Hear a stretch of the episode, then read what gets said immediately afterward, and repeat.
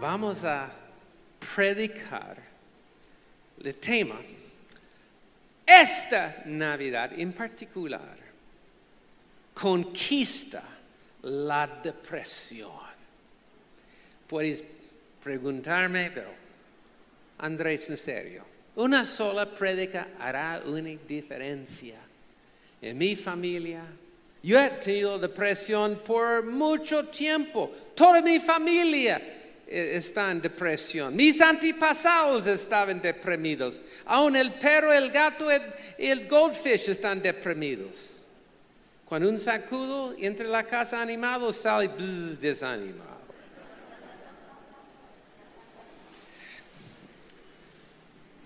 Estamos en la tormenta perfecta de la depresión. La alcaldía sabe que la depresión ha pegado a los países como nunca, pero hay razones. Número uno es la Navidad y siempre la Navidad la depresión sube. En el segundo lugar hay los resultados de, las medias, ah, las redes sociales, ah, la pornografía, ah, la adicción a Facebook tengo que tener otro like. Pero ¿cuántos saben? Dios ha hecho el corazón para anhelar algo más que un like. Gloria a Dios que Dios no, no envió un like, no más. Pero también, COVID ha producido. hay personas, yo, yo conozco, después de haber tenido COVID, todavía tiene secuelas de la depresión. Pero aún más ha sido el encierre, encerrando a la gente.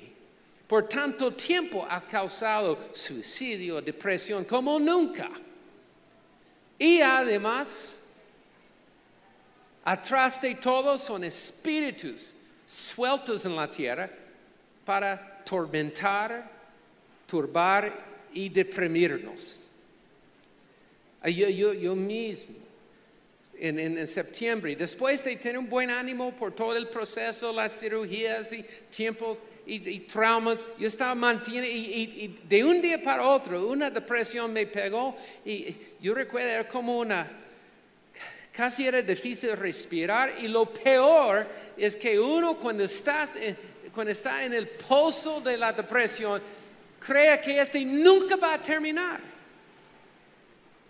Y a veces la depresión está amarrada a una enfermedad, como en el caso mío, pero puede ser amarrada a una adicción o un temor. O sea, la depresión no viene solo, siempre viene con primos. Pero hoy vamos a romper la alianza entre la depresión y la enfermedad y la adicción y cualquier temor, porque esta Navidad conquista. Porque mira, mira, ese es nuestro Jesús. ¿Recuerdas? En una tormenta, Él estaba dormido y era la tormenta perfecta. Y Jesús se despertó y reprendió como un perro desobediente la tormenta. Y este mismo Jesús está en medio de nosotros para reprender la depresión. Aleluya.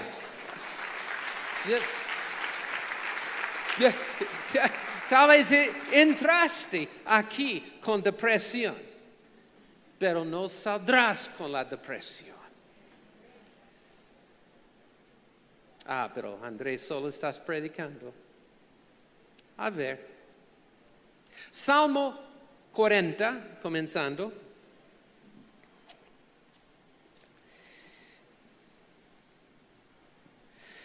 David clamó, pacientemente esperé a Jehová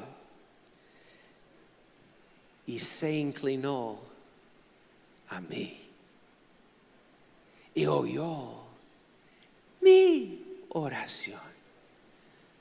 Recuerdo la primera vez que conté de mi papá hace 40 años de mi visión para plantar la iglesia acá en Medellín y él, estaba en el restaurante conmigo y él se inclinó para escuchar cada palabra.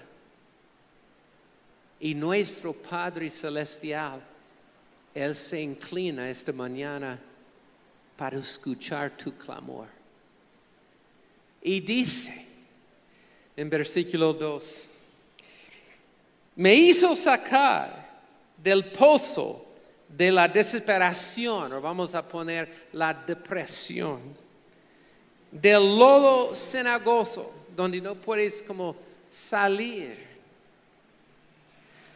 Puso mis pies sobre peña, por algunos piensan, ah, tal vez yo voy a sentir un alivio en, en, este tiempo de la prédica, pero mañana voy a estar bien deprimido otra vez. No, cuando Él te saca del pozo de la depresión, Él también pone tus pies sobre peña para que no respaldes. Y enderezó mis pasos. ¿Y hay la ñapa? Pues Puso luego en mi boca cántico nuevo, alabanza a nuestro Dios. Y mira lo que sucede. Verán esto, muchos. Verán esto. ¿Qué van a ver? En esta Navidad van a ver que, que ya no estás en el pozo de la depresión. Muchos lo verán y dice y temerán y confiarán en Dios. O sea, la Navidad va a ser un tiempo de evangelizar y traer gente a Cristo porque estás saliendo de tu pozo de depresión y muchos van a verlo y, y decir, uh, ¿qué te ha pasado? Bueno, yo prefiero otras formas de evangelizar en vez de estar en depresión, pero Dios lo usa. Lucas capítulo 2.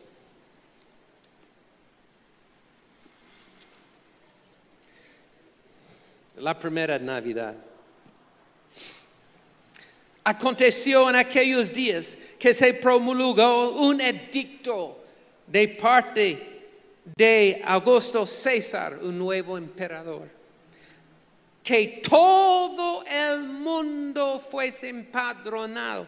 Bueno, Empadronado simplemente quiere decir que cada persona tenía que volver a su ciudad natal para registrarse, para pagar más impuestos, porque este rey quería echar fiestas muy grandes para, celebrar su nuevo trono y, aumentó los impuestos.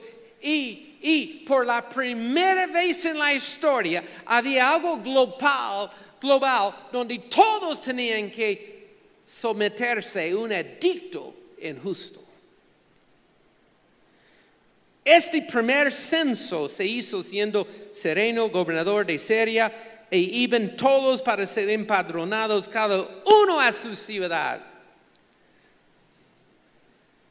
El gobierno se salió de su deber y comenzó a imponer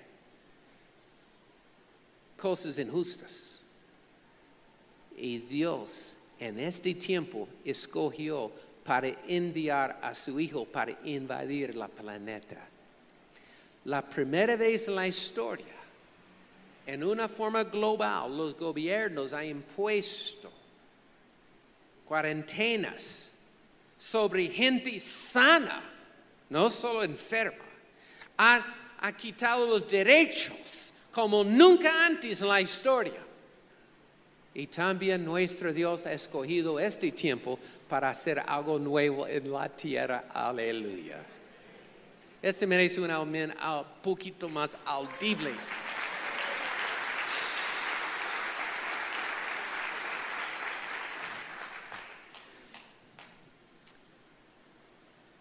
María, ella conocía la palabra llena de la palabra. Asombrada que Dios le había escogido para ser la Virgen, para traer el Mesías al mundo. Pero ella estaba perpleja. Estaba leyendo que el Mesías iba a nacer, ¿dónde? En Belén. Pero un momento, José y María, ¿dónde viven? Nazaret. Entonces ella está en la casa, Señor, ¿cómo vas a arreglar esto? Ni idea. En este momento José entra en la casa, tira el martillo al piso con un papelito. Yo no puedo creer. El emperador acaba de mandar este edicto a todos y tenemos que volver a nuestro pueblo natal solo para pagar más impuestos injustos. Tengo que cerrar mi taller, tengo que subir el burro enfermo y subir mi esposa que está en su mes noveno, está a punto de reventarse y viajar como un día y medio de viaje solo para un edicto bobo. Y María dice, mi hijito, nos toca viajar a dónde? Y José dice, a Belén. Y María dice, ok.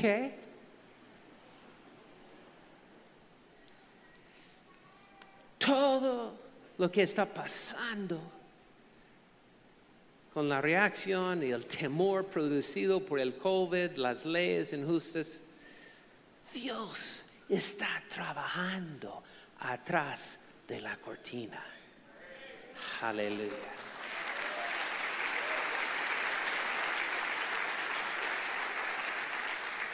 Versículo 7.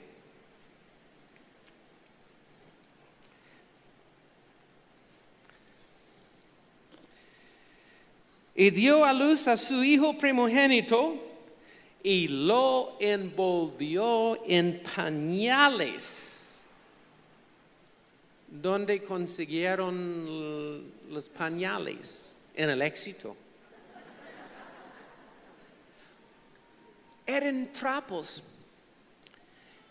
dejados allí para, limpiar las manos después de ordeñar a las vacas. O, sea, estos trapos olían mal de leche pasada. Y lo acostó en el pesebre porque no había lugar para ellos en el mesón. ¿Por qué no? Señor propietario, ¿por qué no permitiste entrar la familia santa? Y él responde, porque no tenía el carnet de la vacuna. No, es porque los negocios son negocios y las cosas religiosas son así y hay que, hay que separarlos. Uno tiene que ganar la vida.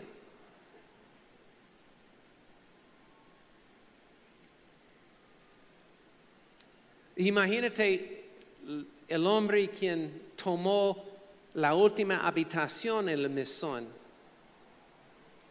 Hey, Carlitos, ¿tú sabes que tú tomaste la habitación que correspondía a la familia santa? Bueno, mi regla es los primeros que lleguen, los primeros para ser servidos. Aleluya. Pero en versículo 8 había pastores en la, misma región. Ok, aquí es Nazaret, Jerusalén, Belén. Cerca de Jerusalén hay una región especial donde los pastores cuidan el rebaño especial. Están bajo contrato para cuidar ah, y, y crear los corderos para ser llevados al templo para ser sacrificados. Y no, no había uno o dos corderos, no, había miles de corderos día y noche, tanto que había un arroyo, se llama Kedrón, que estaba lleno de la sangre de los animales inocentes que fluía día y noche. Y los pastores, después de cuidar y, y crear los corderos, tenían que llevar los animales al templo. Trabajo duro. versículo 9.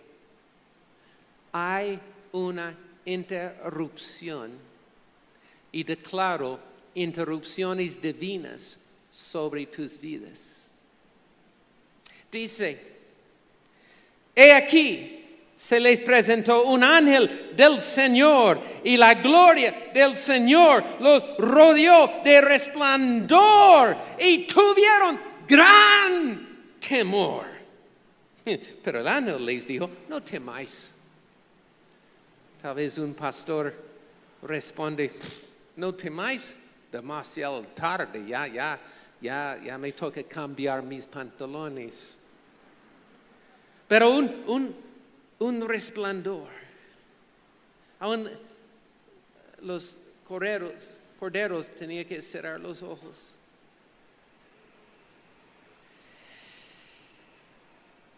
He aquí, interrupción divina, os doy nuevas de gran gozo que será para todo el pueblo. Y además, os, no, no simplemente dice doy nuevas, dice os doy. No solamente dice ha nacido, dice os, te ha nacido en la ciudad de David un Salvador que es Cristo, el Señor. Un ángel está predicando. Y no dice, os doy nuevo consejo, porque yo necesito más que buen consejo. Yo necesito nuevas que me dicen, algo ha pasado que Dios ha hecho que, que va a cambiar mi vida en esta vida y para la eternidad. Yo no necesito solo más consejo. Mi esposa me da mucho consejo. No necesito más. Y el consejo es gratis. Pero imagínate, volviendo al pozo de la, de depresión. Ok, imagínate, yo estoy ahí en septiembre, yo estaba mal. No tenía ganas de hablar con nadie. Sentía como el, peso de plomo encima del corazón. Y Jesús viene. He aquí, Andrés. He venido con buen consejo. Oh, qué bien. Bueno, primer consejo.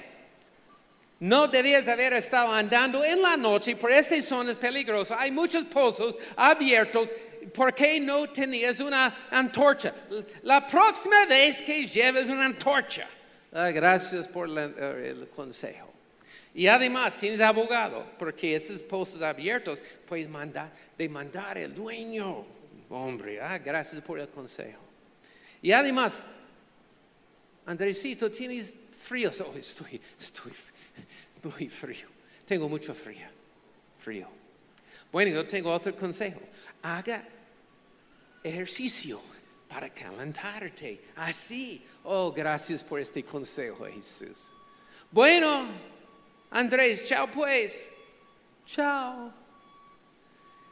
Y hay gente en Medellín que tiene el concepto de nuestro mensaje de buenas noticias como solo buen consejo. Pero nuestro mensaje es que Jesús nació en un pesebre. Dios descendió en el ADN nuestro, en un, en un cuerpo de la raza humana y vivió en humildad y vivió una vida perfecta, pero murió como un criminal, desnudo en la cruz y entró y, después de morir descendió hasta el abismo del infierno, más abajo de la depresión peor que hemos tenido. Pero en el tercer día Dios le resucitó y no solo resucitó, ascendió encima de toda potestad, encima de todo poder de, de deprimirte y dice, porque yo vivo, vivirás también. Este no es buen consejo.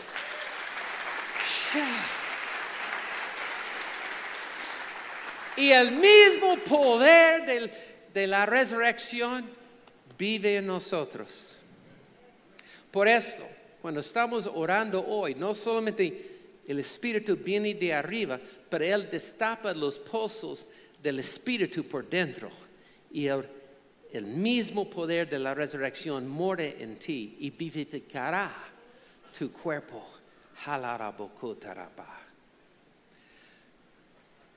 Los ángeles. Y después de darle el mensaje, el ángel dice, y esta será la señal. ¿Cuántos quieren ver señales de Dios? Yo, yo, y, y, y, ok, ¿cómo será la señal? Será un bebé envuelto en pañales que huelen mal. Bueno, para las mujeres, oh, yo quiero ver bebé, ah, bebé, bebé, Y los hombres es otro bebé, son, son iguales todos. Pero para los pastores es la señal. Y mi pregunta es, ¿y los ángeles no es una señal? Acabamos de ver un ángel grande y después una multitud de ángeles salieron cantando, Gloria a Dios en lo alto y buena voluntad aquí en la tierra y paz con nombre. Esa es una señal. Ángeles por todo lado y, y estaban en, en cinco minutos, se fueron. ¡Wow! Pero los pastores se quedaron hablando de ángeles. ¿Viste ese ángel? No, debes haber visto los ángeles a otro lado. Yo, yo el, el, número celular de, de, uno de los ángeles porque yo quiero tener un ángel personal. Eso es una. no, los pastores no hablaron de los ángeles. Solo escucharon a su prédica y dijeron: Vamos a ir a Belén para ver lo que hemos escuchado. En la nueva era, yo tengo amigos que todavía no han llegado a Cristo. Y cuando hablo de, ángeles, me respondo, oh, yo creo en ángeles, ángeles también. Yo tengo un ángel personal, de verdad. Claro. Una pregunta. ¿Tu ángel personal te habla de Cristo? Nunca. ¿De qué te habla? No, cómo tener más control y victoria en mi propia vida. Si tu ángel no te habla de Jesús, tu ángel no es tu amigo y tiene un disfraz. Yo estaba recibiendo um, en octubre consejería por Zoom de una mujer muy ungida en el Espíritu. Ella da como la consejería a los pastores en la iglesia de, Toronto de Johnny Caro. Y, y Johnny Caro me, uh, me dijeron, Andrés, tú debes recibir consejería de, Susana también. Ah, yo tal vez. Ah, yo, yo, yo, siempre creo, creo en, la consejería, para no para mí, para otros. ¿Cuántos hombres me, entienden consejería. John, ¿cuánto, cuesta la consejería? 200 dólares por hora. Si yo hago esto, tendré más trauma. Pero la iglesia de uh, Steve Long y Johnny Carroll donaron el tiempo a mí. Estoy muy agradecido. Y Susana me dijo que la gente que ha sufrido trauma muchas veces rechazan a Dios de Israel, Dios de Abraham, Dios quien resucitó a Jesús para buscar la nueva era. ¿Por qué Susana lo hacen? Es porque su corazón está tan herido que no aguantan una relación. Prefieren tener principios y tener control sobre el universo para controlar su vida, pero no funciona. Quiere ser su propio Dios. Pero Susana, yo, soy uno de los que deseo una relación, a, veces cuando la relación no es, no es clara.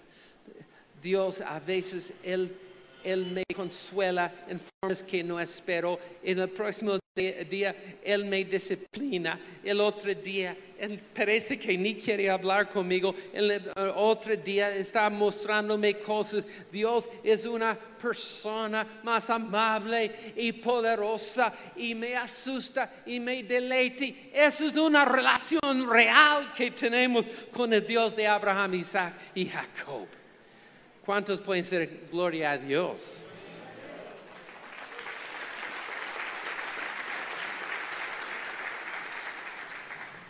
O me gustaría reducir a Dios a una teología, pero Dios es tan grande. Pero, pero yo estoy parado aquí para decirles que Dios es más poderoso que toda la enfermedad, es más poderoso que toda la depresión. En esta Navidad conquista la depresión. Bueno, entonces, los pastores comenzaron a correr hasta Belén. vamos a, poner el video de, los pastores. Y e, eso es una como cine de Hollywood y solo muestra como un pastor que, que era cojo. Y no sabemos si algunos de los pastores eran cojos o no, pero sabemos que los pastores tenían problemas emocionales, financieros, problemas en la familia, problemas en la salud. Yo estoy seguro que algunos sufrían de depresión, pero comenzaron después de oír la prédica del ángel con las pequeñas fuerzas que tenía, atrapados en un trabajo aburrido, olvidados de la sociedad sin palanca. Escucharon los ángeles hablar de una señal, de un bebé envuelto en pañales. Y el mensaje no era buen consejo, sino un Salvador quien nos salva de los pecados. Por fin ha llegado.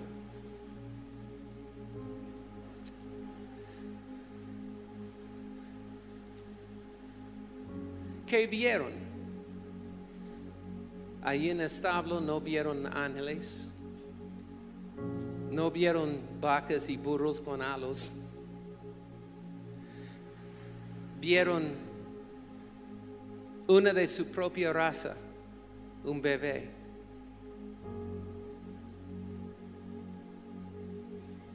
Y en un momento voy a decirles, porque los pastores eran las primeras personas para entender el costo y la profundidad de perdón. Esa es una señal.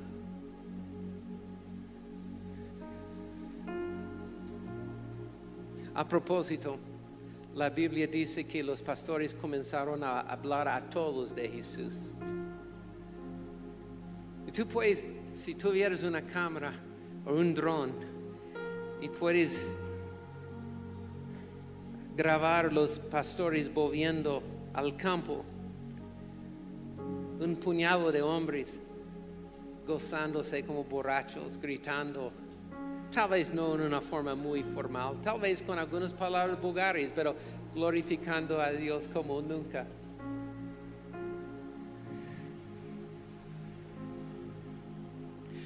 Antes de decirles que era la señal, los pastores entendían el perdón. Tal vez has, has creído en Cristo toda la vida y has dicho, ah, sí, Dios perdona, sí, pero no sientes perdonado. Tienes miedo de la muerte porque sabes que hay un juicio terrible que viene. rodea el video de Cal Rittenhouse, un joven hace dos semanas, quien, ah, bueno, él fue acusado de haber matado dos personas, pero él dice en autodefensa. Cal Rittenhouse llega a la sala de corte para recibir el veredicto, que él no sabe si él va a pasar el resto de la vida en la cárcel o podrá volver a la casa. Él no sabe en este momento, está recibiendo cara de las cinco acusaciones, la primera inocente, la el segundo inocente, la tercera tercera inocente, la cuarta inocente, pero la quinta puede llevarle a la cárcel, pero la quinta no culpable también.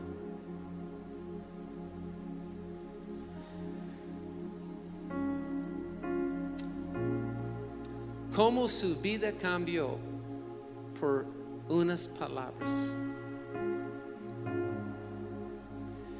Y nosotros éramos condenados con tantas acusaciones justas contra nosotros, la idolatría, la blasfemia, el adulterio, la mentira, el robo, la violencia, culpable, culpable, culpable.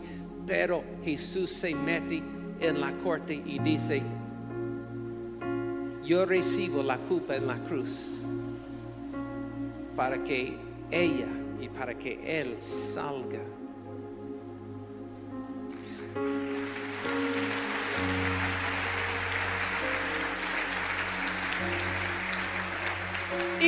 Esta será la señal, un bebé envuelto en pañales. Ok, estoy recibiendo una palabra.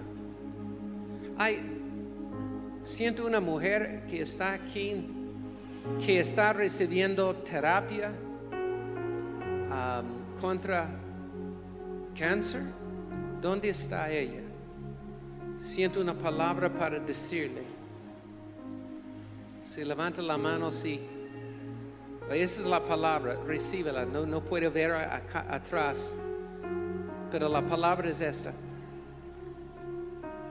Jesús es la luz que ha venido al mundo para todo hombre y tu cuerpo está invadido de luz. Y vivirás y no morirás.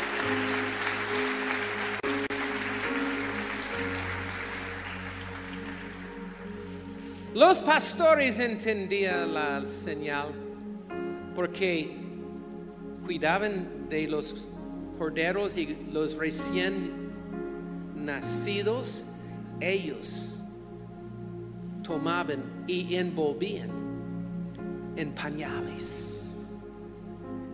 Y a veces abrazándolos, pasando la noche con los correditos en la noche fría en las cuevas.